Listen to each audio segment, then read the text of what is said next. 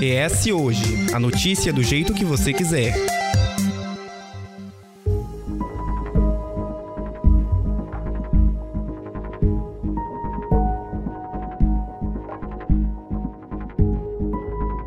Existem fatos que ficam marcados. Há quem lembre, por exemplo, de detalhes do que estava fazendo no momento em que recebeu a notícia, como no caso do 11 de setembro, que completou 20 anos há dois meses. Em 5 de novembro de 2015, por volta das 15 horas e 30 minutos, mais um acontecimento, ou melhor, uma tragédia entrava na história. Além do desastre ambiental, a tragédia tirou a vida de 19 pessoas. Material liberado logo após o rompimento formou uma grande onda de rejeitos. De lá para cá, passaram-se seis anos. Agricultores, pescadores, famílias ainda sofrem com a falta de peixes e com a dificuldade de acesso à água. Isso porque, após o rompimento que deu forma ao maior desastre ambiental do Brasil e um dos maiores do mundo, os rejeitos de minério percorreram 22 quilômetros do rio no Carmo, tendo alcançado o Rio Doce. Em seguida, a onda de lama seguiu pelo leito do rio até desaguar no Oceano Atlântico, no dia 21 de novembro de 2015, no distrito de Regência, no município de Linhares, aqui no Espírito Santo. E os prejuízos, Couto, puderam ser vistos nas primeiras horas e aumentaram com o passar do tempo. São danos contínuos e, em sua maioria, perenes mas existem algumas possibilidades e saídas diante dessa tragédia sem precedentes na história. Uma pesquisa inédita divulgada em agosto deste ano apresenta uma lista de espécies ameaçadas da bacia do Rio Doce, e a partir desse levantamento foi elaborado um plano de ação para a recuperação e conservação da fauna aquática do rio. E é sobre isso que a gente vai conversar aqui hoje. Eu sou Matheus Passos. E eu sou Eduardo Couto. E esse é o ES Ouve, o um podcast semanal do jornal ES Hoje. Bom, para somar com a gente aqui nesse episódio, a professora de Ciências Biológicas do Centro Universitário Norte do Espírito Santo, o CEUNES, e uma das autoras consultadas no estudo, a Karina Furieri. Seja muito bem-vinda. Obrigada pelo convite. Perfeito, Karina. Para a gente começar, vamos só contextualizar um pouco quem nos ouve, né? Foram analisadas nesse estudo 123 espécies de quatro alvos em concorrência na região do Rio, né? São peixes, são crustáceos, adonatos, efemeroteros Ephemeropteris é uma trava-língua, eu treinei bastante antes de falar, sendo que esses dois últimos são insetos aquáticos. Eu queria entender e queria que você nos explicasse e explicasse também para quem nos ouve a importância de um estudo desses e qual que é o impacto a curto, médio ou longo prazo que a gente pode observar, por exemplo. Para te ajudar um pouco, você pode chamar os efemerópteras de efêmeros. É porque os adultos vivem pouco. Então é mais fácil da gente entender como efêmeros. Os odonatas são as libélulas, as lavadeiras. Eu, eu trabalho com libélulas, com as lavadeiras. Também algumas são chamadas de donzelinhas, tem vários nomes, né? É, é muito importante esse tipo de estudo porque as espécies que são ameaçadas de extinção elas servem como um indicador da saúde da bacia hidrográfica, quando a gente fala de espécies é, aquáticas, principalmente apesar de tá, tá sendo feito estudo, estão sendo feitos estudos também com espécies terrestres que vivem ao longo da bacia hidrográfica. É muito importante porque as ações que, que são feitas para minimizar o risco de extinção para esse grupo de espécies ameaçadas, ele acaba refletindo em toda a biodiversidade da bacia. Bom, só para contextualizar então, Karina, a bacia hidrográfica geralmente é aquilo que a gente ouve falar, principalmente nessa época de crise hídrica, que é onde tem que chover, né? E aí, é claro, a gente está falando de espaços onde a gente não tem usinas hidrelétricas exatamente, mas bacias um pouco mais preservadas, né? É nesse espaço que você está falando, né? O que define para a gente um pouquinho melhor essa definição de bacia hidrográfica.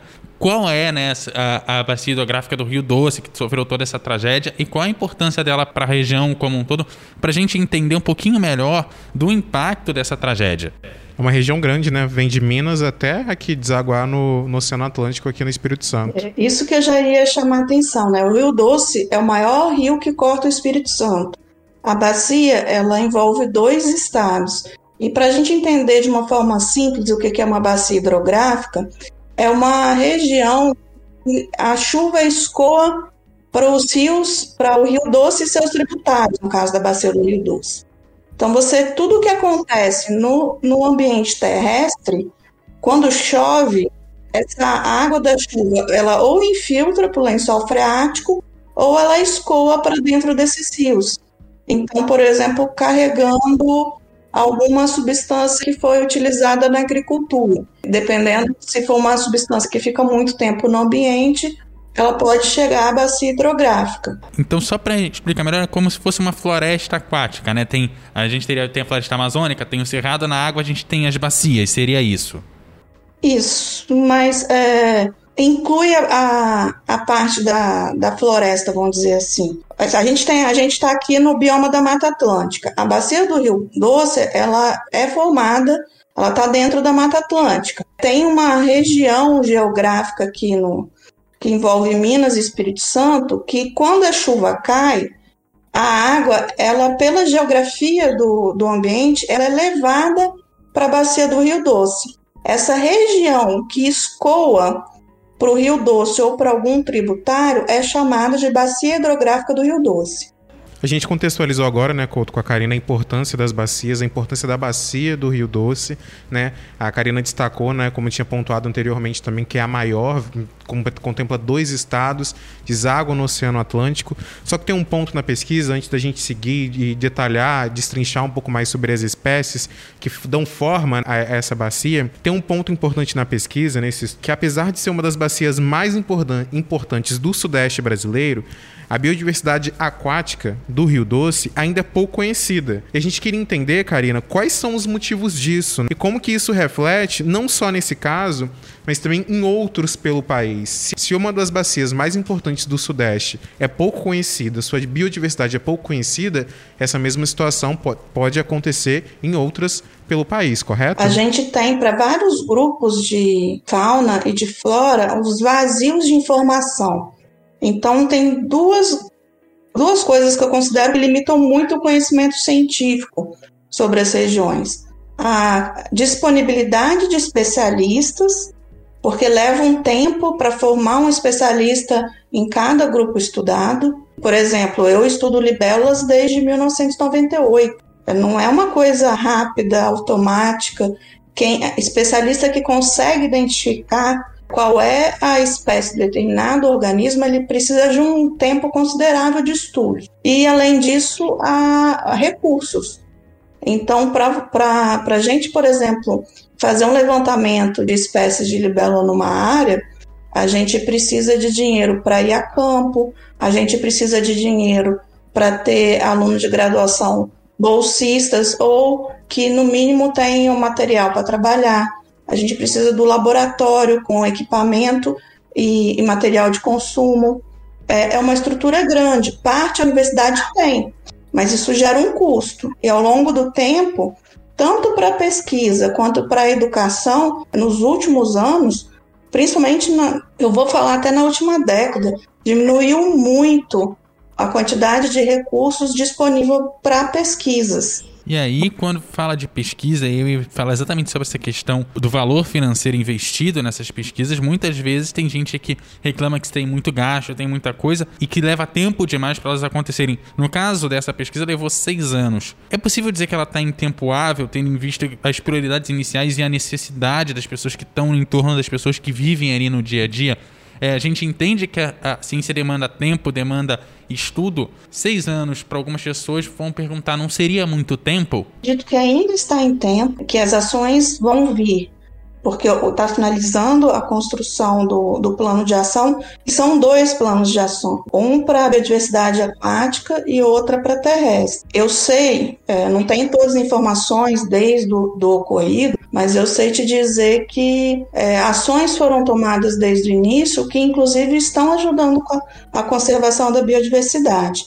Eu acredito que o principal, o urgente, é o socorro às pessoas, à comunidade atingida. É, isso, para mim, é prioritário.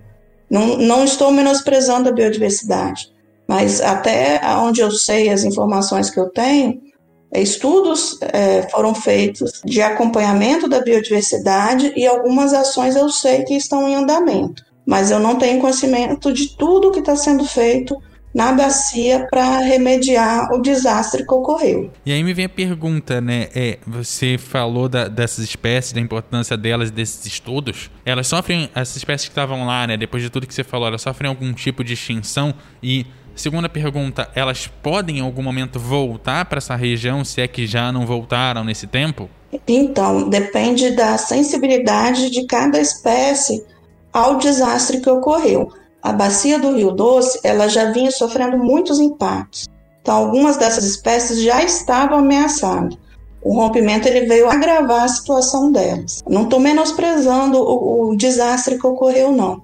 Ele trouxe um impacto forte mas o desmatamento, o assoreamento, o lançamento de esgoto sem tratamento, o uso, uh, não estou falando também que todos os, os, os, produtores rurais fazem isso, mas existe uma porcentagem que, que utilizam técnicas que não são sustentáveis, e isso tudo já estava impactando. É, é como se fosse assim: a bacia já estava doente e chegou o desastre para debilitar ainda mais ela. Existe risco de extinção para algumas espécies, porque para a recuperação dessas espécies leva um tempo, é, o tempo de vida do, do indivíduo sair de uma idade de nascer até chegar numa idade reprodutiva, ela varia de espécie para espécie. É, o número também de, de, de, de, filhotes que eles têm é, ainda tem como reverter, e o que, que acontece nas espécies que eu estudo é que elas não são restritas apenas à bacia do Rio Doce. Então, espécies que não ocorrem só na bacia do Rio Doce, existe uma possibilidade de recolonização se a qualidade da bacia melhorar. Eu não conheço espécies que, que chegaram a ser consideradas extintas por causa do rompimento, e sim a sua situação foi agravada. Ou seja, você destaca aí pra gente, né, que já existia uma forte pressão dentro da bacia do Rio Doce. E é como, é como trazendo para esse contexto atual que a gente está vivendo, né? É como se a bacia do Rio Doce já tivesse algumas comorbidades e viesse a pandemia, viesse um vírus, se a gente pode dizer assim, no caso da, da, da, desse desastre, né, uma onda de lama com rejeitos bem pesados, rejeitos perigosos que impactam não só a biodiversidade, né, mas também a vida humana, impactam em diversas, em diversas camadas. Então, assim, é, é, é foi algo que, de uma certa forma, alavancou ainda mais essa pressão.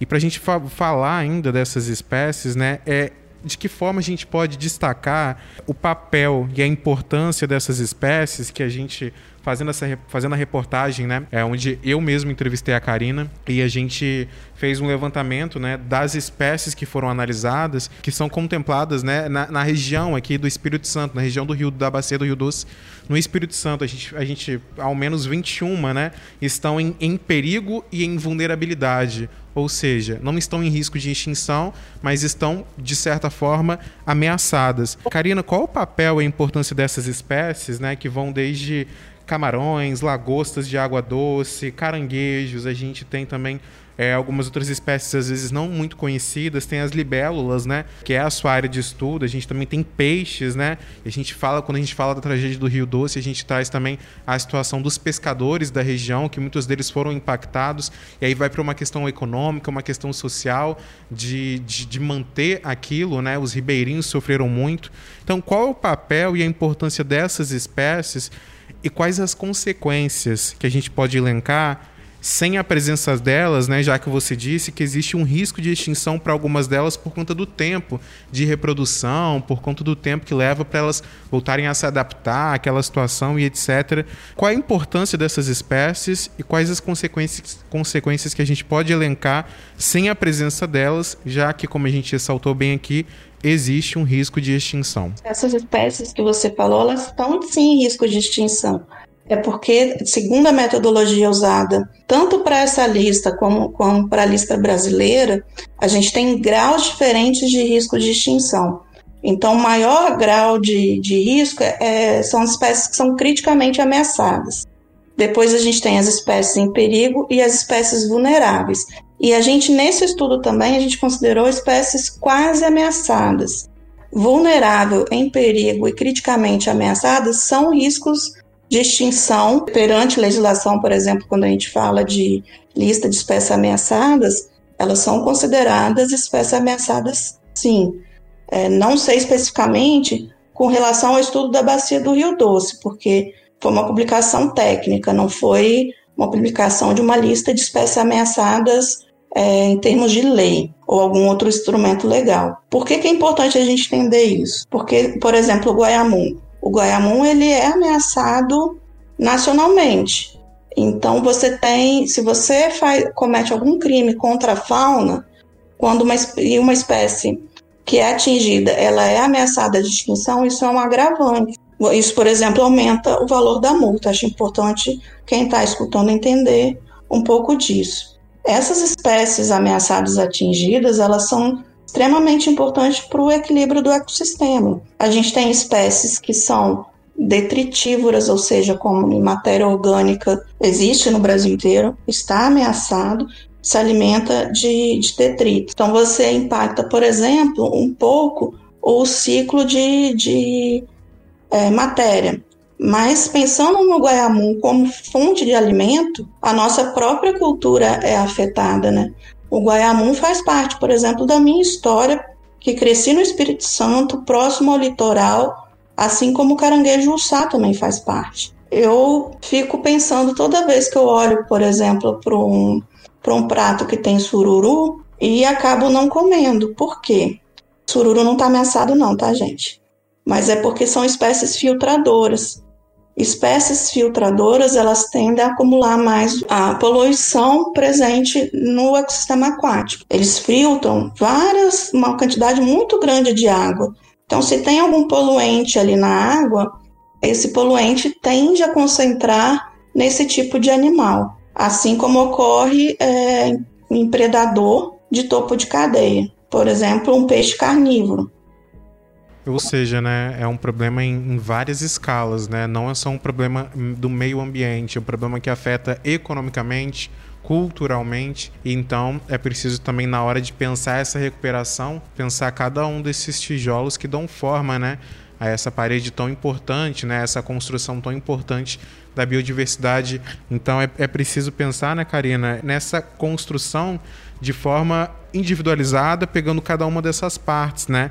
E, e isso é muito importante. Eu dou muita importância para o conhecimento popular sobre a biodiversidade e para a nossa cultura em geral. A gente não vive sem a biodiversidade, né? Tanto é que em alguns países se receita ir para a floresta como tratamento até médico. É, e você falou também da questão da própria cadeia alimentar. A gente brasileira fala muito feijão com arroz, né? Cada é, pedaço do ecossistema, cada espécie pertencente no, no ecossistema tem o seu feijão com arroz que vai estar ali comendo todo dia. Enquanto cada uma dessas espécies não, não recuperar a, a base né, da, da, sua alimentação, não tem como pensar na recreação do ecossistema como um todo. Sim, e às vezes afeta a alimentação dessas espécies e às vezes afeta o lugar onde ela vive.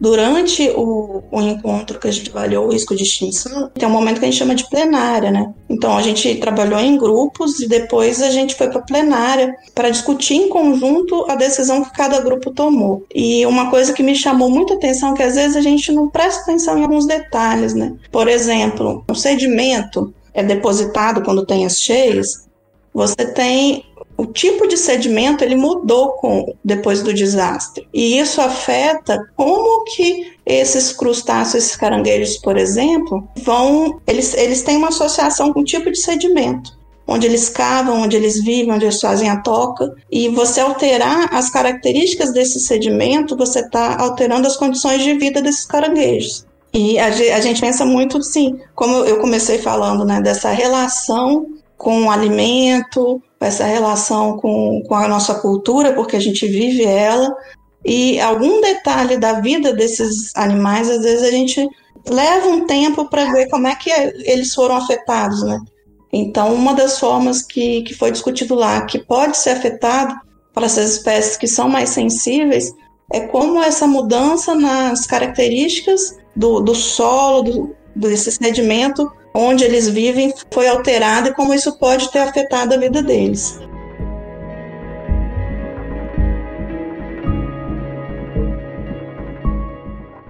Estamos no Facebook, Twitter e Instagram pelo arroba Hoje. A gente observa, né, de que forma uma tragédia sem precedentes, a maior tragédia ambiental do país, uma das maiores do mundo, traz a falta de conhecimento de uma das mais importantes bacias do país, traz essa, essa escassez de investimentos também dentro da pesquisa brasileira. A gente já debateu isso aqui, né, em um Várias episódio vezes.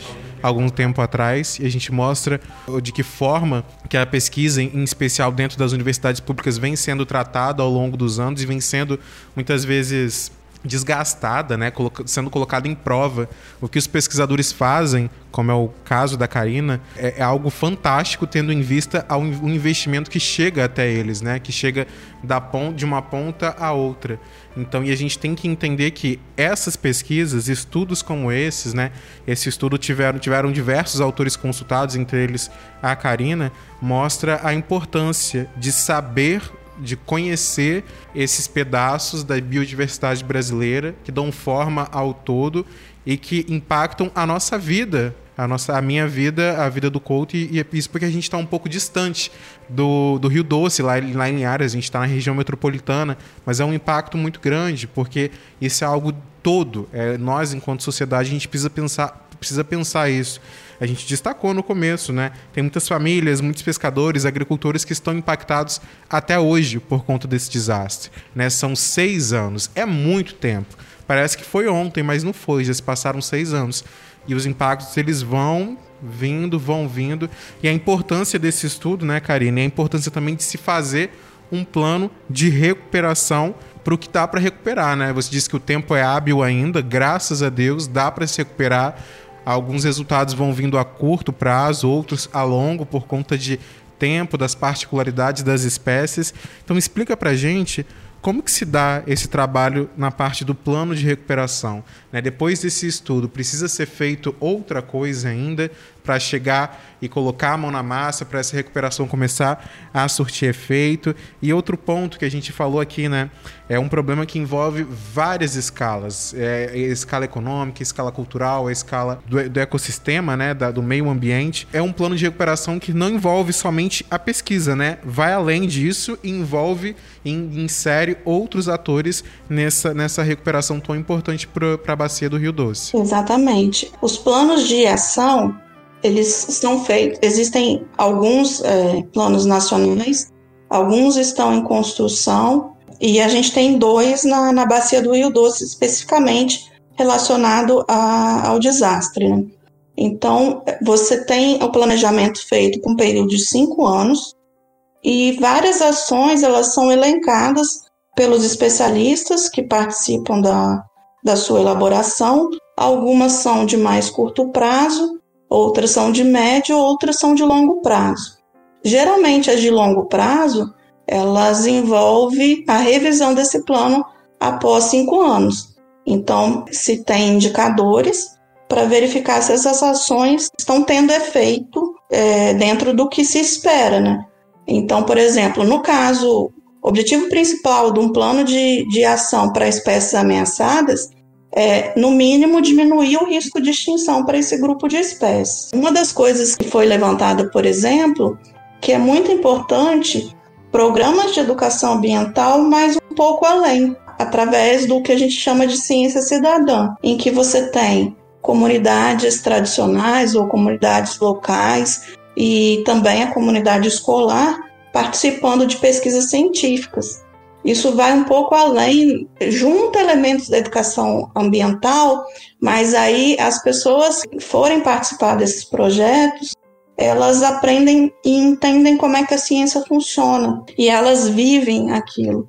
Então é, é muito eficiente em termos da, da gente trabalhar o conhecimento das pessoas em geral sobre essas espécies. Vou pegar você como exemplo. Você teve dificuldade de falar o nome técnico das efêmeras. Isso é comum, mas você, você deve ter visto alguma efêmera em algum momento da sua vida, você só não sabia que eu dei um belo erro, né? Dei uma escorregada bonita no começo para falar, né? A, a, espécie. Então, assim, Mas isso mostra que a gente coloca a ciência muitas vezes num patamar muito inalcançável e a importância de se trabalhar isso com, uma, uma com a população que foi atingida diretamente pelo desastre que a gente está falando, que completa seis anos agora.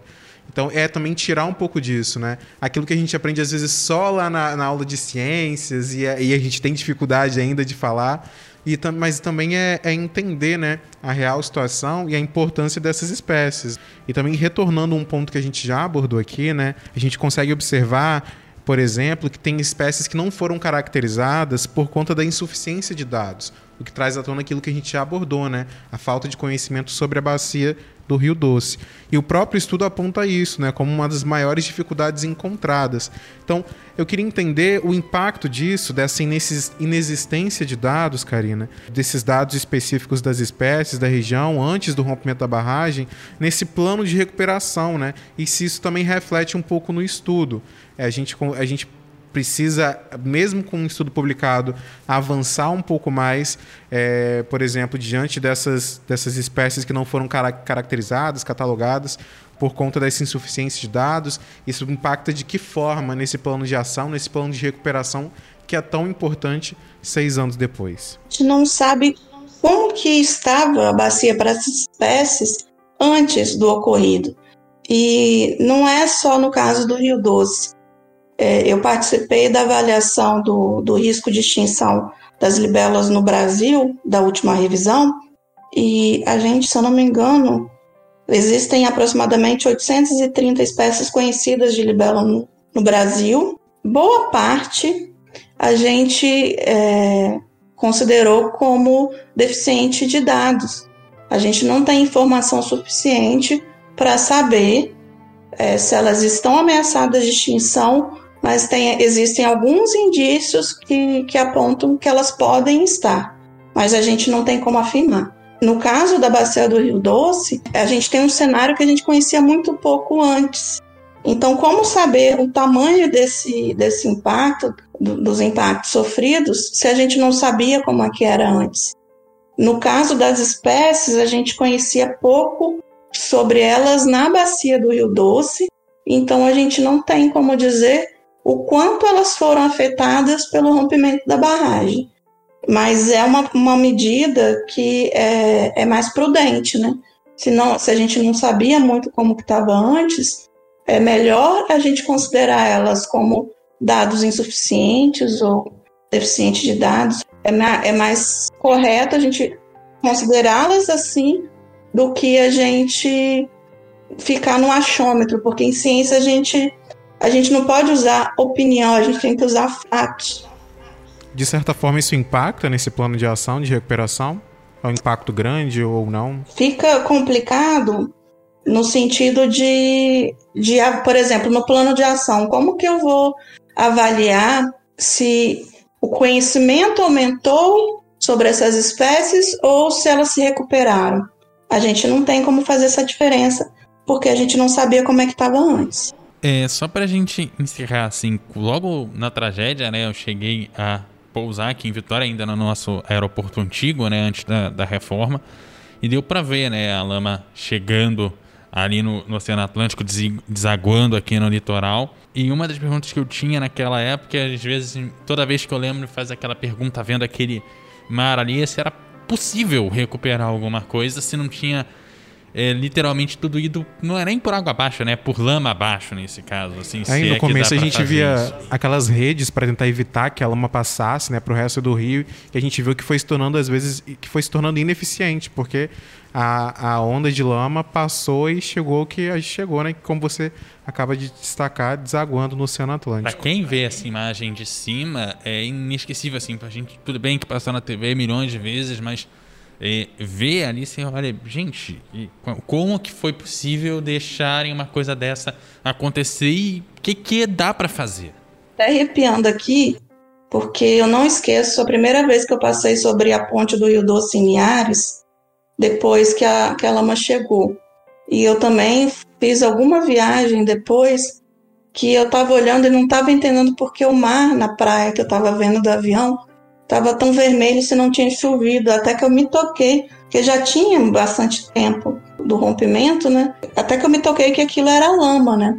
É, é importante a gente entender que como que a lama afetou a bacia hidrográfica e como ela afetou a parte marinha, ela é, é diferente. É, eu não tenho detalhes dos estudos, mas o que eu já vi de informação, de certa forma, diminuiu a presença de, da lama assim, na, na bacia hidrográfica, mas eu vou colocar isso entre aspas, porque a gente tem no caso, o que funcionou melhor para reter a lama foram as represas que existem na bacia do Rio Doce. Né? É, infelizmente, agora não, não sei se é Mascarenhas, eu sei que tem uma quantidade muito grande de sedimento nessas represas que, que serviram como barreira. E por que, que aqueles equipamentos eles não funcionaram? Eles, eles foram desenvolvidos para deter, reter a poluição pelo petróleo o tipo de poluição pelo rompimento da barragem ele é diferente. E o que eu vi, e não fui eu que trabalhei nessa parte, então é bem do que eu leio é, nas reportagens que saem, é que no caso do, do mar, você teve uma mudança das características físico-químicas da água, e com isso se esperava que ao longo do tempo essa poluição diminuía. Diminuiu no rio, mas na bacia hidrográfica, não, mas não diminuiu no, no mar. Ou seja, né, aquela ansiedade de querer ver o rio recuperado vai demorar um pouco, mas pelo menos é, iniciativas já foram tomadas, estudos já, já foram começaram a ser feitos e um plano de recuperação está aí e tomara que comece o quanto antes para a gente ver na prática essa recuperação avançando e quiçá, né, a gente vê um rio mais saudável futuramente. É, lembrando que a reportagem que a gente citou aqui está disponível lá no eshoje.com.br. Vai estar tá linkado aí nesse episódio. É claro, você sabe que o nosso podcast aqui vai ao ar todas as segundas-feiras, lá também no eshoje.com.br e também nas principais plataformas de áudio. O episódio de hoje teve a produção de Eduardo Couto e Matheus Passos, a produção de Matheus Passos, a edição de som de Eduardo Couto, a direção de jornalismo da Daniela Coutinho. Queria agradecer a presença aqui da Karina Furieri. Muito obrigado pela presença. Agradecer também ao Matheus. Obrigado, Couto. Obrigado, Karina, pela presença. Foi um prazer conversar com você novamente. Obrigada a vocês também por trazerem esses temas que são extremamente relevantes para todo mundo. Parabéns pelo seu trabalho, um bom trabalho aí.